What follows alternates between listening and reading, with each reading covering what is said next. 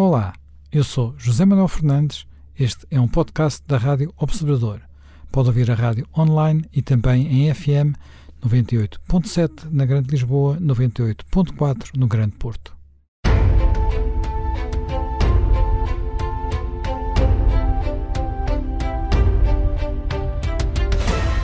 Bem-vindos de regresso ao Corsa Quinta. Será o nosso último programa deste ano de 2021 e vamos recordar um acontecimento de há 30 anos. Há 30 anos, no dia de Natal de 1991, eh, de uma forma que não foi uma surpresa, mas de uma forma algo surpreendente, o então eh, secretário-geral do Partido Comunista da União Soviética, Mikhail Gorbachev, anunciou a dissolução da União Soviética.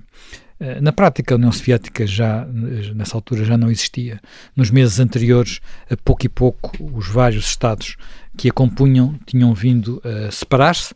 Uh, os Bálticos, os Estados do, do Cáucaso, todos eles tinham vindo a, a sair e, portanto, eh, foi quase que uma formalidade, um processo que tinha se tornado irreversível, digamos assim, sobretudo a partir dos acontecimentos de agosto de, desse ano, quando um grupo de militares uh, procurou dar um golpe de Estado, quando Gorbachev estava uh, de férias na Crimeia, e uh, o grande protagonista da resistência a esse golpe de Estado foi, na altura, o líder da Federação Russa, Yeltsin, que emerge como o grande vencedor desse braço de ferro, e Yeltsin era um rival de Gorbachev. A partir desse momento, a possibilidade de Gorbachev voltar a ser o senhor todo-poderoso da União Soviética praticamente desapareceu e o que restava de cimento ainda na, da, da, União Soviética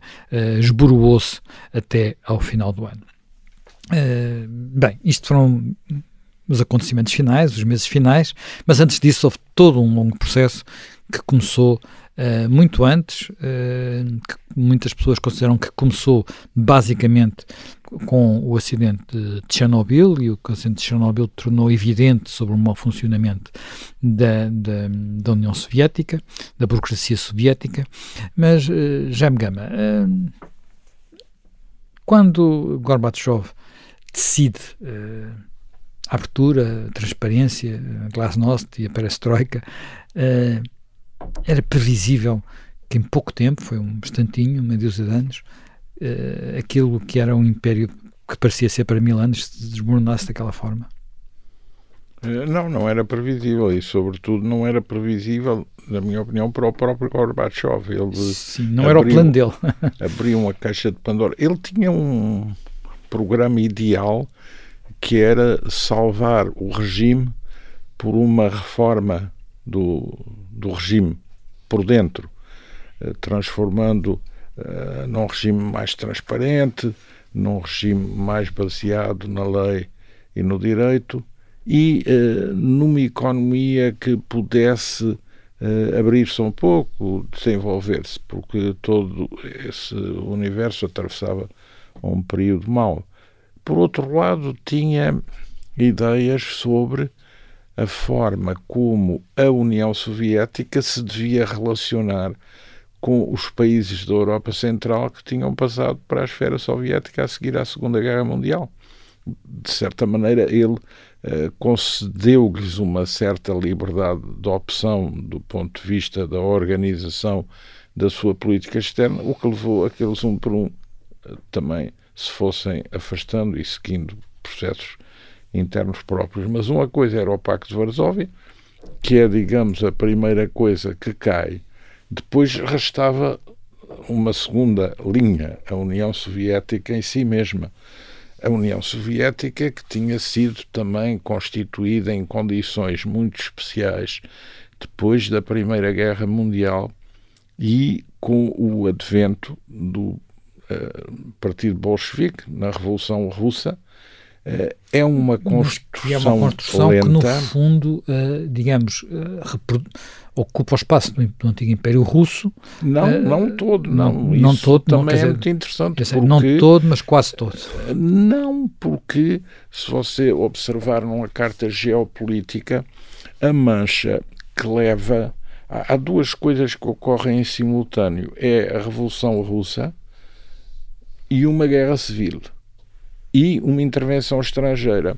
E a mancha de consolidação da Revolução Russa que ocorre em Petersburgo, em São Petersburgo, é uma mancha de consolidação bastante pequena. Sim, nessa fase, claramente. Mas estou Muito a falar pequena, quando, mesmo dentro da própria Rússia-Rússia.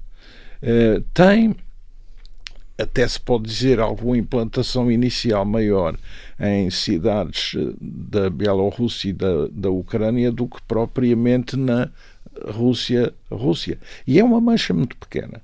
E é com a constituição do chamado Exército Vermelho e com Trotsky que esse espaço, ligando a capacidade mais efetiva do Exército Vermelho móvel com os grupos de revolucionários que tomam o poder nas várias cidades, que essa mancha se consolide. E é uma mancha muito pequena. E é uma mancha territorialmente limitada que vai ser atacadíssima.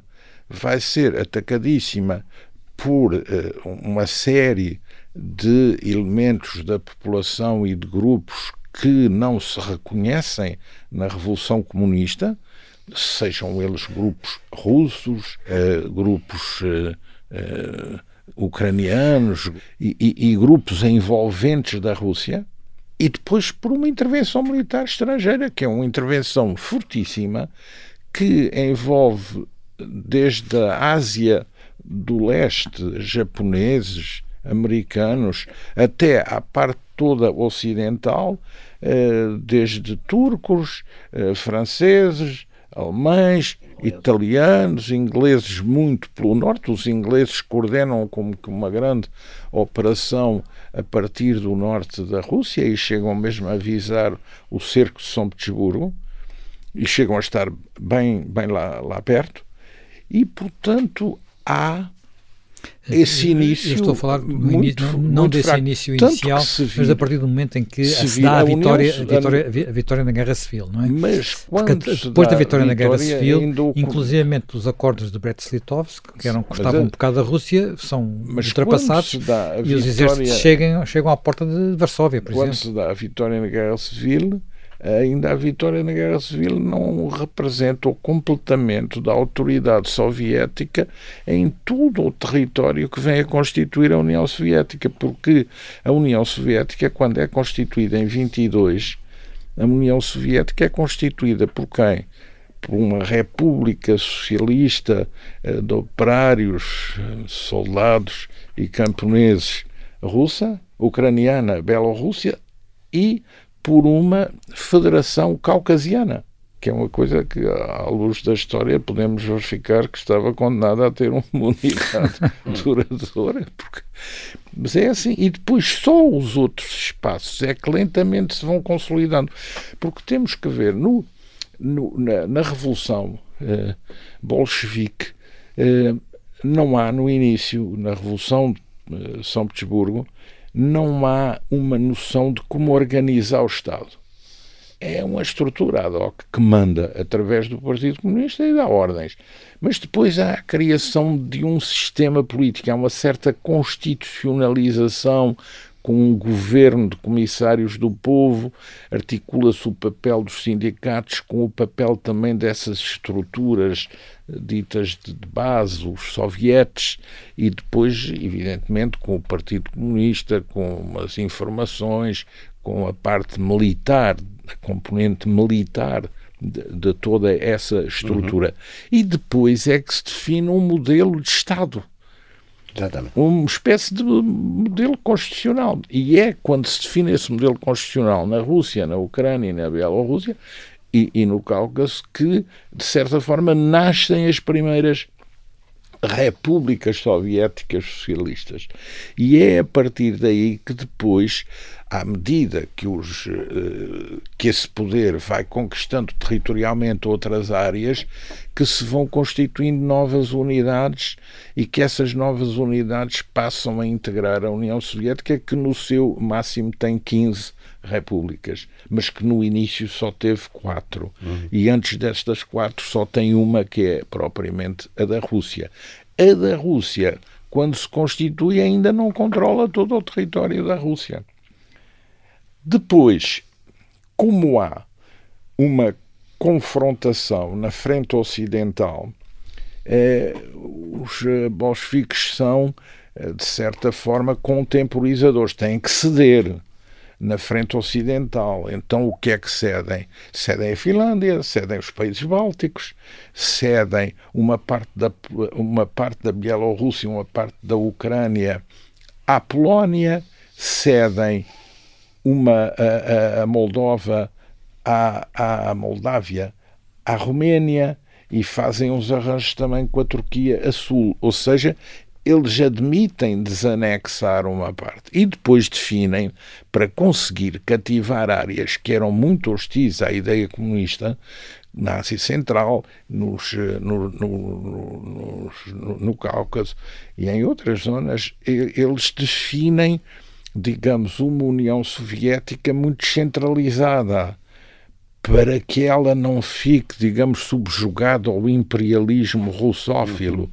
Mas tudo isto é o início. Depois vai tudo centralizar-se pelo partido, quando as coisas estão consolidadas, pelo aparelho repressivo, pela parte militar. Mas quando nasce doutrinalmente a própria Nesse período, o próprio Stalin é o comissário do povo para as nacionalidades e uhum. teoriza imenso sobre as nacionalidades, a autodeterminação das nacionalidades, a preservação dos seus direitos culturais e da sua identidade, a língua, etc. Portanto, há uhum. como que uma cedência em relação ao russo-eslavismo, cede para incorporar esses outros espaços. Mas depois, claro que a partir de um determinado momento as coisas mudam para uma versão mais centralizada, mais russofilista, mais controlada claro. pelo partido, pelos serviços secretos e, e, e, pelas forças de polícia e pela força militar. Sim, mas quando chegamos a, aos anos, aos anos 80, eh, não é? Portanto, são os anos do fim, eh, e quando Gorbachev uh, chega ao poder, este, esta, esta arquitetura não dava os sinais de estar tão frágil como na prática estava, não é?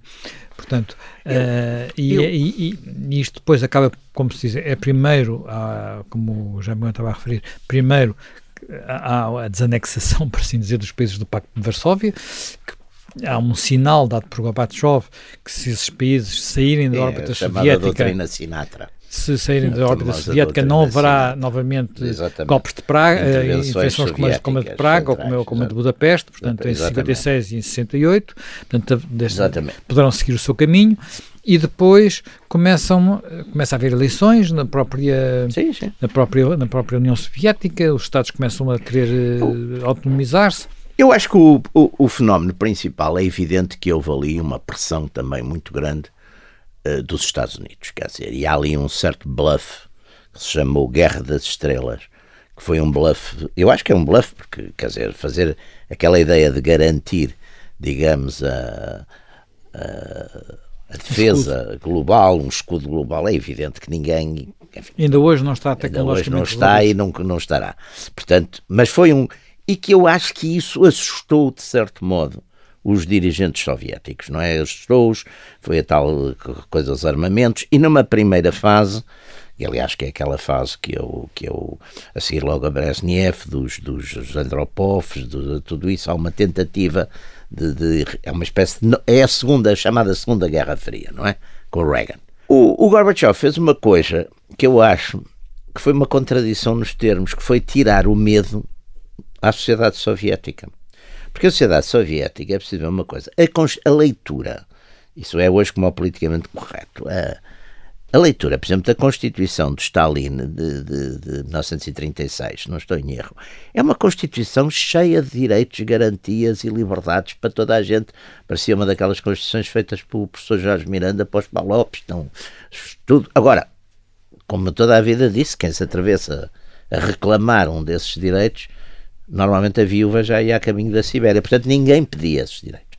O que Gorbachev fez também, que eu acho que é muito importante, foi retirar, digamos, esse medo absoluto, enfim, claro que não era bem já o mesmo medo do tempo do Stalin. Não há dúvida que a seguir ao Stalin o Khrushchev faz um certo de gelo, faz uma certa, enfim, não é bem uma liberalização, mas há aspectos de radicalidade punitiva nos campos que são, de certo modo, aliviados. Mas, de qualquer maneira, o medo permanece. É um medo diferente, passa, sei lá, passou, por exemplo, a usar-se muito mais internar dissidentes em vez de os mandar para a morte ou, ou para o Gulag, eram internados em coisas psiquiátricas, etc. Quer dizer, houve uma, umas formas mais sofisticadas de repressão. Só que, quando Gorbachev, de facto, retira o medo, o sistema comunista não pode funcionar sem o medo, porque a, a, a declaração as declarações eh, legais, as constituições, os princípios, é, são uma utopia extraordinária. Portanto, quer dizer, as pessoas começassem a pedir aquilo, não é? Eh, o sistema partia-se todo, porque é um sistema intrinsecamente contraditório, não é? Portanto, depois todavia todo esse medo que tinha ficado, a memória do medo era muito importante, do tempo dos bolcheviques, do tempo de Stalin, do tempo do terror, etc. Portanto, as pessoas quando Gorbachev, de certo modo, retira isso, retira isso, retira isso em duas dimensões, retira isso, como aqui já dissemos, em relação da União Soviética, por exemplo, com os seus estados satélites, não é? Que, nomeadamente, a, a, aliás, com, com, com grande uh, tristeza e grande choque uh, nos dirigentes comunistas de, dessa área, não é? Vários dirigentes comunistas dessa área queixam-se amargamente de que a União Soviética está a atrair o comunismo, etc. Mas não há dúvida. Gorbachev retira isso e isso leva exatamente uma, numa primeira fase ao, ao, ao, abalar do sistema do próprio sistema soviético, da própria Pacto de Varsóvia, etc. A seguir, passa-se o mesmo no interior e passa-se de duas formas. Passa-se na medida em que as repúblicas, lá está, é muito mais constitucionalmente era muito mais fácil a uma república da União Soviética sair da União do que, por exemplo, um Estado americano sair da União. Estado americano, enfim, não tenho bem a certeza, mas os, os, processos para um Estado sair da União são de processos legais, são, têm umas maiorias qualificadíssimas, etc. Na União Soviética havia algumas das repúblicas que bastava uma, uma simples declaração de maioria dos, dos, dos, parlamentos ou das assembleias locais para saírem. Portanto, a partir de um certo momento, deu-se internamente, em relação às pessoas, também se começou a dar isto, quer dizer, começou-se a dar essa, essa, essa exigência, as pessoas. Começavam a, a ver que havia determinados direitos, começavam a exercê-los, não lhes acontecia nada, porque de certo modo a no fim é curioso, no fim há uma tentativa, porque no fim eu penso que o próprio Gorbachev percebeu que o, o comunismo não funcionava sem essa violência e esse terror. E no fim também ainda tentou, aliás, o Gorbachev neste, neste golpe de agosto, a posição dele é um bocadinho ambígua, não é? Ele está na Crimeia, mas a posição dele é um bocado ambígua. Ele, ao princípio, não nem sequer tem noção de. Ele é isolado, não é? é um ele, é, ambígua, ele é, é? isolado. É? Uh, uh, os próprios os uh, militares de, em Moscou procuram cercá-lo. E, o sistema de, de inteligência, não é? O sistema de inteligência cercam-no, portanto, ele fica, fica, fica isolado sem, sem, sem digamos, sem, sem, acesso às alavancas do poder hum. e, e, e, quem decide o golpe não é ele, é a parceria Alcina em, em, em, Exatamente, em Moscou. Eh, já me lembro, uma das questões que tínhamos, é o grande tema de discussão, grande tema de debate, é até que ponto esta evolução teria sido possível sem Gorbachev.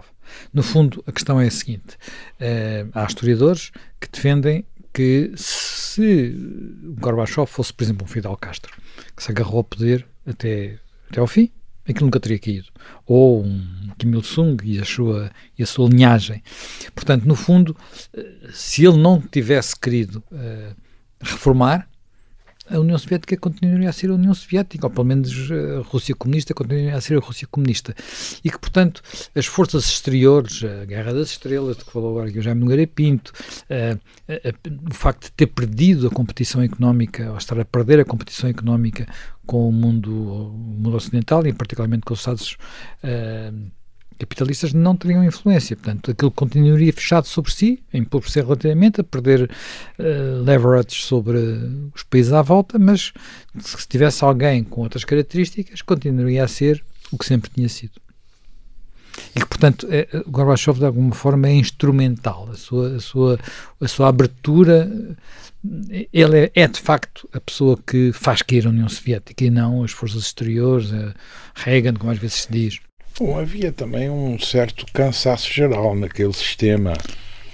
E o cansaço geral naquele sistema também é o que está muito por trás, primeiro, de um certo consentimento a que Gorbachev avance, e em segundo lugar, com uma não oposição ostensiva na fase inicial a essas medidas que ele anuncia. Portanto, é uma espécie de revivescência, um Khrushchev 2, com a destalinização. Porque se vir todo esse pessoal também quer continuar no poder e precisa de responder a exigências internas de insatisfação. A, a situação económica era má, a noção de que a China se está a desenvolver, que o Ocidente tem níveis de vida muitíssimo superiores, isso também era algo do conhecimento eh, dos próprios eh, soviéticos também tinham as suas informações e também as analisavam. Havia, pois, eu acho que por exemplo, a noção de que havia uma superioridade soviética da... militar e eles provavelmente tinham noção que isso não era tão verdadeiro como isso. Eles tinham Sim, de facto mais tanques, mas. Os ocidentais que puxavam, seguramente, essas informações. Seguramente, seguramente. A menos que estivessem numa situação de esquizofrenia absoluta, o que também não é verdadeiro, por mais que um sistema o propicie. Depois de vir o desmantelamento da União Soviética é também uma tática eh, dos que eram titulares do poder e que o querem conservar e se reparar em todos a chamar o, o cisionismo das repúblicas sim, soviéticas ficam os dirigentes. é uma resposta, digamos, de fachada nacionalista. Não em todos, digamos, para... nos, Bálticos não acontece exatamente isso. Mas, mas, começaram por ser. Começaram por ser, mas depois, digamos, sim. na Bielorrússia, na Ucrânia e então sim. nos países de, na Ásia, nos, nos países da Ásia. Estão lá todos. Estão lá todos ainda, não é? Pois não. Sim, pois não e na própria Rússia. Portanto, é. se quiser, foi um momento em que era preciso dar algo uh, à opinião pública. Sim, sim, sim. E depois, uh, também com esta, com, com esta noção que temos que ter bem clara, esse fim da União Soviética, o fim do Partido Comunista da União Soviética e dos órgãos de poder da União Soviética, das instituições criadas pela União Soviética, não é liderado numa perspectiva, digamos, liberal-democrática. Eh, não é liderado eh, numa perspectiva de querer construir regimes decalcados dos regimes do Ocidente. É muito liderada por uma componente nacionalista, Sim, é liderada por uma componente reformista, em certos pontos muito, muito escassa e limitada, é liderada por uma componente religiosa profunda sim, sim. que ressuscita. A aliança com a, com a Igreja Ortodoxa. E é, é liderada por uma oligarquia que eh, não admite, por exemplo, desmantelar o sistema coletivista de economia a favor de uma economia liberal de mercado, mas sim a favor de uma economia oligárquica, oligárquica. que é uma economia, digamos, misto a empresas públicas, grupos de influência sim, sim. e grupos de interesses misturados. Que era o que existe, político. não direi em todos esses países, mas na Rússia claramente, não é? Sim, mas em grande parte também dos outros. Sim, não, direi, não estou a dizer em todos, porque alguns, ah. enfim, apesar de tudo, nos, nos Bálticos eh, são países da União Europeia têm que cumprir Sim. outras regras. Sim, mas é um caso Depois, depois uh, temos uh, também que ver o seguinte: uh, nessa transição, a situação da economia Rússia e dos, das repúblicas que integravam a União Soviética veio a passar por há três anos de crise económica Exatamente. gravíssima, quase de fome e de penúria. E depois também o, o Ocidente. Aliás, seriam fatais, seriam fatais para Yeltsin depois, não é? Foram, seriam fatais para Yeltsin e, dariam, e abriam caminho a Putin. Sim, a União Europeia fica um pouco sem perspectiva, dada a dimensão do problema. A União Europeia concentrou-se bem nos países da Europa Central, que tinha a noção que podia vir a ligar a ela, mas não teve uma visão grandiosa sobre a Rússia.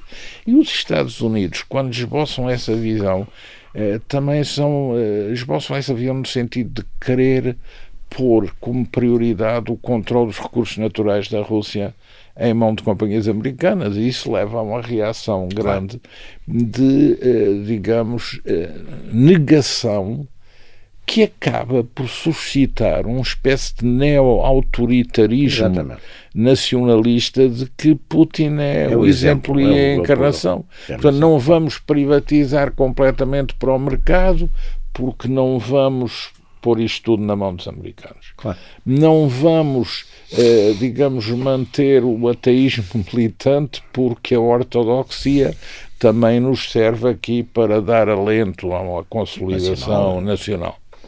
E depois, não vamos também fazer aqui um regime democrático liberal competitivo porque não só não sabemos o que isso vai dar como também porque não vemos protagonistas que reclamem uma sua posição uma posição muito firme nesse tabuleiro não é?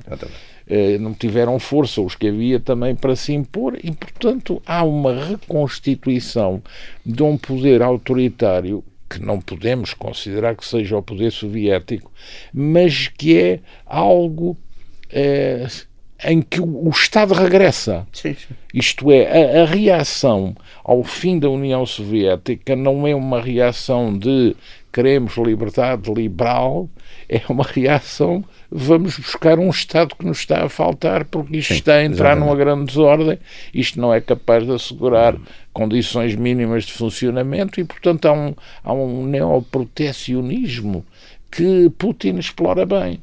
Uh, a bandeira, uh, a força da Rússia, uh, Sim, as paradas, um, um, um, um, certo pescar à linha até de clichês da gadgeteria soviética como símbolos de poder, um, uso do aparato militar para reconstituir o ego, a reconstituição de serviços de Estado, hum, abertura de grande espaço para a Igreja Ortodoxa, a recuperação simbólica de um certo czarismo, a bandeira e, lentamente, uh, um flerte com o pan-eslavismo, com todas essas doutrinas, sim, sim. que são doutrinas do século XIX e até de muito antes. E uma ida para trás à constituição da nação russa, uh, precisamente ao Kivan Rus, que é o momento da conversão dos russos, ucranianos, sim, belorrússios à ortodoxia, o batismo na Crimeia, toda é, é essa grande sim, recuperação sim, há uma, com, uma, grande força. Uma coisa muito simbólica que é a reconstrução se da maior, uma das maiores igrejas. Isso, mas seguramente, não sei se você em pequenino fez isso, mas olha, eu fartei-me de rezar pela conversão da Rússia. A Rússia também. A Rússia uhum. não precisava de ser convertida porque já estava muito religiosa. Então, Voltou agora a ser. Não, mas já estava. Mas, mas não pode também impor aqui, lá no povo aquilo tinha uma fachada sim, sim. comunista, mas depois aquilo continuava e durante tudo. A guerra, e, e, e houve, e houve templos, houve templos, nomeadamente há um templo em São Petersburgo ligado à, à parte de, de, dos, navegadores, dos, navegadores, e marinheiros e pescadores que nunca, eles nunca, nunca conseguiram fechar. Houve muitos outros que foram fechados e em Moscou o grande uma... templo de Moscou é destruído e depois é reconstruído. É reconstruído. Não, mas o grande, o grande templo de Moscou é, é, reconstruído pelo, é reconstruído pelo Yeltsin. E havia sim, uma sim, coisa sim. que era aquela famosa Liga dos Sem Deus, que eram os tais ateus militantes, que o Stalin, acho que em 41, depois da invasão alemã, e quando foi preciso exatamente ir buscar a Santa Rússia e a Igreja Ortodoxa, liquidou os tipos todos, quer dizer, essa Liga dos Sem Deus foram todos, à maneira do Stalin, foram Não, todos e depois liquidados. há também aquela linha mais inteligente que foi a da colaboração ativa do KGB com a Igreja Ortodoxa. Sim, que ainda, hoje, ainda aliás, hoje, aliás, a ligação entre a Igreja Ortodoxa e o Estado russo sempre foi muito, foi muito, muito forte, muito, muito, muito íntima. Houve ali uma altura. Agora, o, o verdadeiro Estado russo, para os teóricos profundos uh, do russismo autêntico é um estado total espiritual Exatamente. em que a ortodoxia é uh, o, o enquadramento superior de todo o pensamento e de toda a organização é. social. E os grandes pensadores russos conservadores ou nacionais conservadores do século XIX, mesmo, por exemplo, aqueles mais místicos, como o Berdayev, etc., toda essa gente é simultaneamente nacionalista e religiosa e o e o Yeltsin, o Yeltsin, o Putin, ano passado, introduziu na Constituição, se estou errando, sim, ano passado, o nome de Deus na Constituição e a definição do casamento como só entre um homem e uma mulher. Quer dizer, portanto, coisas que hoje revoltariam muita gente aqui na, Bem, na chamada União Europeia. Mas voltando ao, voltando ao Gorbachev, que é o, acontecimento da, da, da, há 30 anos. Nesse... O nome de Deus na Constituição até foi algo proibido pelo próprio Salazar em Portugal. Sim. Sim. No, no, proibido no... não, não foi admitido, não foi proibido. Não, isso é uma proibição. Foi é a mesma coisa. É o resultado é, o resultado é muito efetivo. Uh, o, no dia seguinte, eh, dia 26 de dezembro, uh, é publi no o jornal em que eu trabalhava na altura, que era o Público, que estava no seu praticamente no seu primeiro ano, uh, faz uma capa que ficou muito conhecida porque era só uma fotografia do Gorbachev, uma fotografia muito famosa, com a sua famosa mancha na, na cabeça, uhum. e que dizia apenas Obrigado Gorbachev. Essa capa ainda hoje há pessoas que a discutem e discutem o Obrigado, obrigado Gorbachev. Já Nogueira Pinto, Obrigado Gorbachev? Não, eu penso que o, eu penso que o Gorbachev, como aqui estávamos a dizer, teve efeitos perversos ele não queria, de facto, Gorbachev não era propriamente um democrata liberal, eh, e tinha, sobretudo, um, há um problema também, é muito, é muito interessante, eu por acaso gosto de fazer este paralelo, porque acho que é um paralelo interessante. Os regimes que são, enfim, totalitários ou paratotalitários, ou absolutos, ou bastante, que requerem uma, uma determinada violência, caem normalmente quando os homens que estão à frente deles não são pessoas assim. Tivemos a França absolutista, com o Luís XVI, a gente estudar, ler com atenção toda a crónica da, da, da Revolução Francesa, percebe que o Luís XVI era um homem bom, mas coitado, era um homem bom que, que, que, não tomava decisões quando, quando, os, quando os deputados lá reunidos na sala do jogo da pela lhe disseram que estavam ali pela vontade do povo e só saíam pela força das baionetas. Qualquer tirano médio, qualquer autoritário médio fazia os mesmos sair pela força das baionetas. O Luís XVI não fez. Portanto, todo o comportamento dele é um comportamento quase que daria para funcionar num, num sistema constitucional ou, ou, liberal, mas que um sistema absoluto não funciona assim. O czar Nicolau II também é uma pessoa desse, desse estilo. E o Gorbachev, enfim, não, não, também parece que não era propriamente um homem para uh, governar aquele tipo. E depois há aqui uma coisa que eu acho que é muito importante: é que de facto a Rússia, pela sua própria extensão, pela, pela composição, enfim, da sua, da sua população, por tudo isso, uh, de facto requer um determinado tipo de autoridade. E, portanto, tenho fortíssimas dúvidas se um sistema democrático liberal exatamente parecido com os, com os ocidentais ou com os anglo-saxónicos os americanos tiveram a seguir exatamente à, à, à queda do, do, tiveram enviaram assim vários missionários aquelas fundações americanas enviaram várias equipes de uma espécie de missionários para ensinar a democracia aos, aos, aos, aos soviéticos como, como também fazem para a África etc ora isto também penso que foi muito ressentido pelo pelos russos, não é? Os russos, os russos passaram de soviéticos a russos, mas há ali sempre, mesmo durante o Estado Soviético, houve sempre ali uma componente uh, velha Rússia forte, que o Stalin muito habilmente soube, enfim, aproveitar, não é? E que lá está, de certo modo, o discurso do, do Gorbachev, que era um discurso pretendia ser um discurso de, de tipo uh, tecnocrático, liberal, eh, com. Aliás, é, é muito interessante que depois da União Soviética cair, toda a gente dizia, ah, estava-se mesmo a ver que ia cair, mas de facto, ninguém. É uma coisa que é muito importante e interessante também vermos, é que daqueles milhares de estudos futurológicos das grandes fundações, do, do, das CIAs, do, dos, dos, organismos de inteligência, uh, dos, dos, coisas, dos grandes bancos, etc., davam, aquelas previsões ao ano 2000, davam a União Soviética de pedra e cal sempre. Primeiro, eu penso que a primeira pessoa que teve de facto um livro escrito em 76, ou seja, 15 anos antes destes acontecimentos, muito bem feito, foi Emmanuel Todd, chamado, aquele livro chamado La Chute Final, onde ele explicava, e muito bem, através uh, de uma série de indícios por exemplo, sobre o alcoolismo da população, sobre a taxa de suicídios. Ele dizia isto é uma sociedade doente, é uma sociedade que está profundamente doente. E de facto foi, foi aí. Hélène Carrère d'Ancos fez também aquele livro, L'Empire éclaté, que era, esse era mais sobre o aspecto da separação, nomeadamente dos, dos, daquelas repúblicas caucasianas.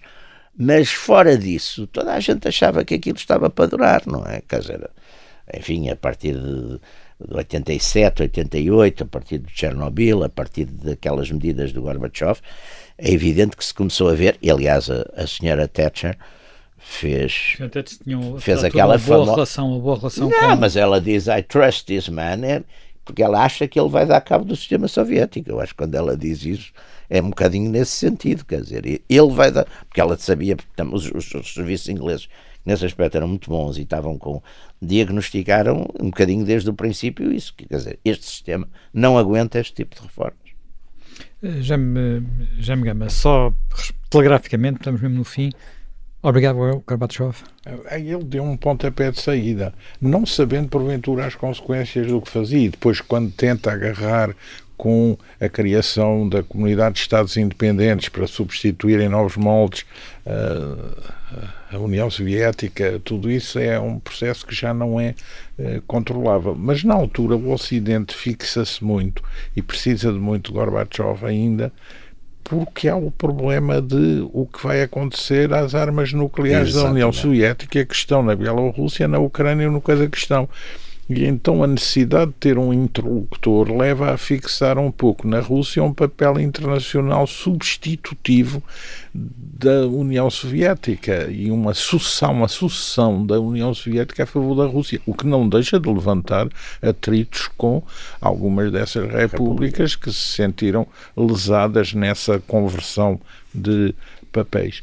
Agora, é, final da União Soviética nostalgia da União Soviética na Rússia, eu não diria que isso exista, mas existe a nostalgia de reconstituir um espaço russo, Rússia, Bielorrússia, Ucrânia. E considerando isso a entidade core do mundo eslavo e do destino espiritual Exatamente. da Rússia. Sim, sim.